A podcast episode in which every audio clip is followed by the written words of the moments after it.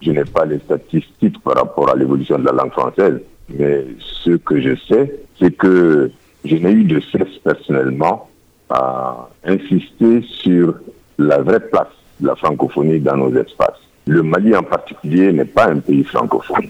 Dans un pays où 90 à 92% de la population ne maîtrise pas la langue française, on ne peut pas parler de pays francophones.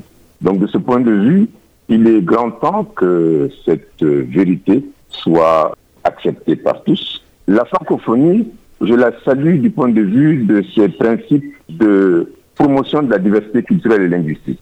Mais je dis que ça doit commencer par l'espace dit francophone africain, en faisant en sorte que les langues africaines soient les langues privilégiées en termes de langue de travail, de langue de communication, parce que c'est seulement comme ça que nous pourrons avoir un vrai commerce sain et juste avec tous les États de l'espace francophone.